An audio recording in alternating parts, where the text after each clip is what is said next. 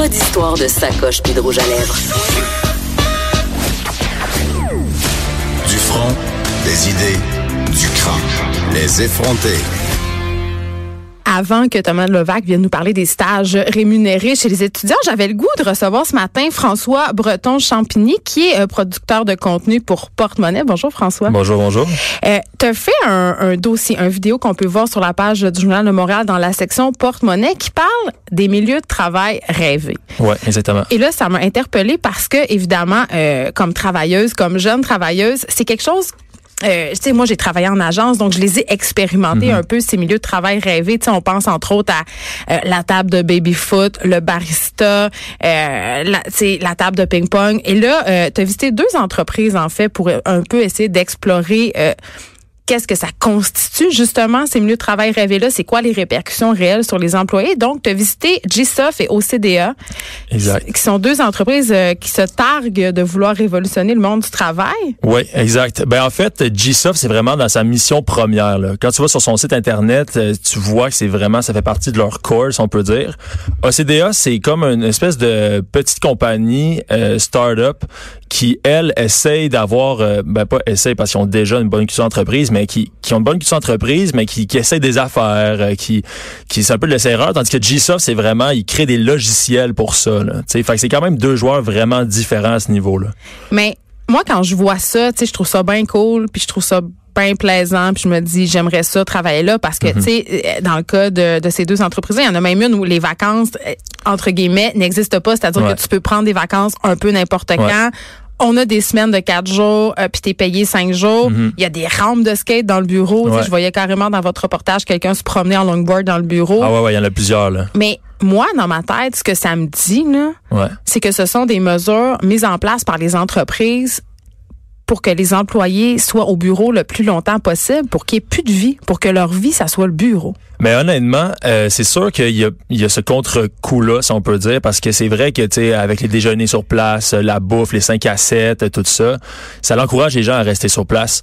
Mais je pense qu'il y a vraiment une part euh, d'honnêteté là-dedans, surtout pour une petite compagnie comme OCDA. OCDA, j'ai parlé avec les gens, puis tu sais, il y a un gars qui m'a littéralement dit pour moi, je ne vois pas de différence entre le travail et la vie. Pour moi, le travail, c'est ma vie. Mais c'est inquiétant. C'est inquiétant, mais en voyant l'espèce d'étincelle ou de lumière dans, les pupilles du gars, j'étais comme, je, le croyais, tu sais. Mais étant quelqu'un de très sceptique, moi, par, moi euh, personnellement, je me disais, crème, ça se peut pas, quasiment. Le travail, c'est ma vie. Mais c'est comme si ces gens-là oui, tu sais, il y a tous les petits avantages, justement, les, les déjeuners, les 5 à 7, la rampe de skate, tati, mais ils croient tellement à quelque chose de plus grand, en faisant partie de leur compagnie, que c'est ça qui, qui, euh, qui transparaît un peu euh, dans leur quotidien. Mais c'est ça, euh, François Breton Champigny. Euh, dans ton reportage, tu as quelqu'un de RH, de ressources humaines, qui se prononce là-dessus, puis qui dit que peu importe si les quel type d'initiative les entreprises mettent en place, parce que c'est la mode en ce moment d'avoir des initiatives comme ça, justement pour attirer des travailleurs qui sont jeunes, puis des travailleurs aussi qui sont en demande dans certains milieux, une espèce de crise de l'emploi, on a de la mhm. misère à recruter, fait qu'il faut, c'est vraiment la logique, on n'attire pas des mouches avec du vinaigre, c'est un peu ça. et, et mais le, le, le, gars des ressources humaines, il parle d'intention. Ouais.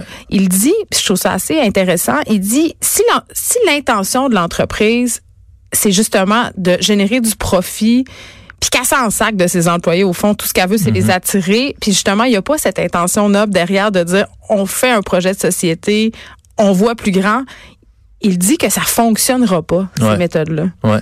Ben en fait, lui, ses, ses recherches portaient beaucoup sur euh, qu'est-ce que qu'est-ce que les employés ont besoin pour être heureux dans un milieu de travail? Puis là, on s'entend qu'ils n'aient pas une petite recherche. Là. Il est allé dans plus de 100 pays, interroger des dizaines de milliers de personnes pour essayer de recouper ces besoins-là. Puis ça revient tout le temps à trois besoins, qui a un besoin d'affiliation, euh, de je pense que c'est de pertinence dans son milieu de travail et euh, de se sentir euh, valorisé dans ce qu'on fait. Que tu appartiens à quelque chose. Exactement.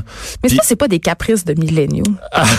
non, mais ben tu sais, pour vrai, parce que moi, j'ai l'impression, tu sais, je veux dire, un travail, une job, c'est une job. Je veux dire, tu vas travailler, puis c'est sûr qu'il va y avoir des downsides, c'est sûr qu'il va y uh-huh. avoir des affaires que tu vas aimer. Moi, j'ai l'impression qu'on on, on entretient un peu une culture du bébé gâté. Mais honnêtement, moi, je, étant moi-même un millénial, je me disais que c'était sûrement ça, tu sais, évidemment, parce qu'on se fait tellement taper euh, sur les doigts comme quoi on est une euh, génération capricieuse, blablabla. Mais le chercheur dit que c'est peu importe qui, peu importe l'âge, peu importe le milieu. Fait que ça fonctionne avec tout le monde. Ça fonctionne avec tout le monde. Mais ce qui est différent, c'est la manière de s'y prendre. Ça va dépendre de chaque industrie, de chaque entreprise. Fait que c'est pas nécessairement bon de mettre une rampe d'escalier dans une usine euh, de coupe à bois, tu sais. Ben, OK, c'est là, c'est là où, je m'en allais. Ouais. J'ai l'impression aussi que ce type d'initiative-là, ça peut fonctionner seulement dans certains secteurs, entre guillemets, que c'est l'apanage de milieux privilégiés. Mhm. C'est sûr que le gars de shop à Rawdon, euh, d'avoir un pouf dans son bureau puis une table de ping-pong, ça change rien à sa vie. Là. Non, mais tu vois, euh, dans justement les prochains euh, les prochains reportages qu'on va présenter, il y a parce une... que c'est une série? Oui, c'est une série de Ah. trois trois reportages en fait. Euh, et là, le troisième reportage, eh bien, on va voir une, une entreprise en Beauce.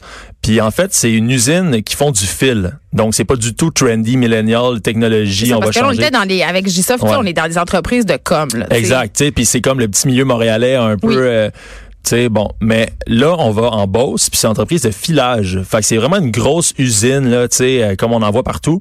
Mais eux, ils ont plus de hiérarchie, ils ont plus de boss.